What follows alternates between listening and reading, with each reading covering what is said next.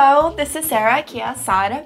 Eu fico muito feliz de ver a repercussão que os vídeos estão tendo, principalmente com as curiosidades sobre o Canadá. O meu cunhado está lá agora, my brother-in-law, o Douglas, e ele mandou alguns vídeos. E o vídeo que eu escolhi para demonstrar hoje para vocês fala sobre alguns fatos bastante interessantes sobre uma nevasca no Canadá. Vamos ver?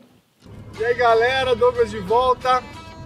Hoje foi a primeira nevasca que a gente pegou aqui Está previsto entre 20 mais ou menos centímetros de neve. Neve é um negócio muito lindo, mas é igual inundação aí no Brasil, se, se inunda, se chove muito, causa transtorno. Eu vou filmar um pouco de eu rodando pela rua aqui, você vai ver o pessoal limpando a neve da garagem.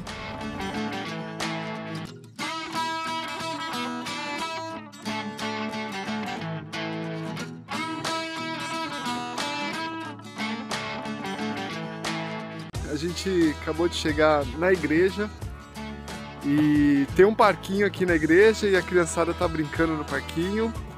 Criança é criança, não deixa de ser criança nem com a neve. parquinho não deixa de ser parquinho só por causa da neve.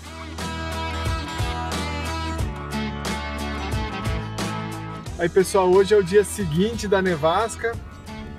Boa parte da rua já tá limpa. O pessoal já limpou a entrada da garagem deles. A neve está ainda no chão, mas ela vai ser, boa parte dela vai ser removida, o que está no canto. Ainda tem um pouquinho de sujeira no chão.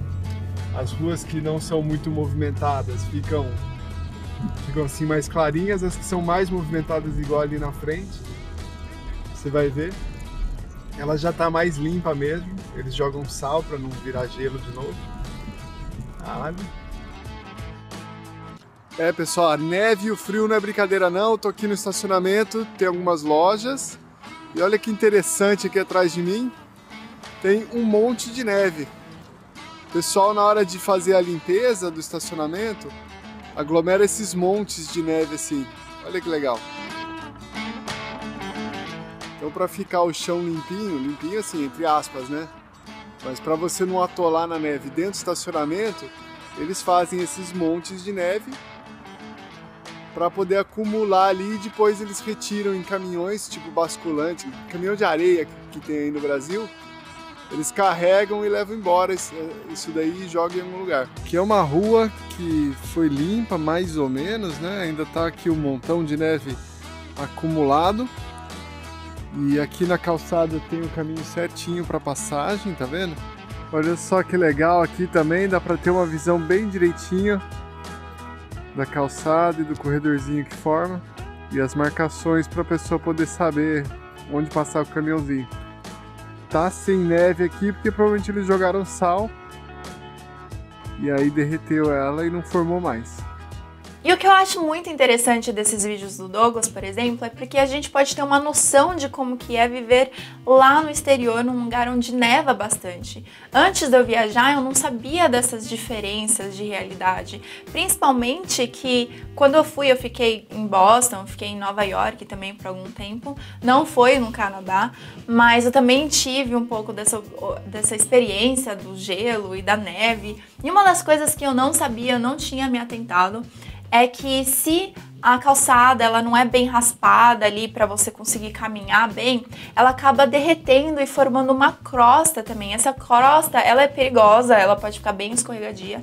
Então, quando você for viajar e você tiver essa oportunidade, tome cuidado, anda um pouquinho nessa parte que é mais fofinha, a parte fluffy do, da neve Pra não acontecer que nem aconteceu com meu irmão uma vez, que ele tava andando e ele deu aquele escorregão que a perna levantou pro alto. Isso pode ser muito perigoso. E também dirigindo, isso pode ser perigoso. Tem algumas ruas que se o sal não pega bem, não derrete a neve, o carro ele pode sim escorregar a rua inteira. Então tem que tomar cuidado com esse tipo de situação quando você for viajar. Eu fico muito contente de ver os comentários de todos vocês.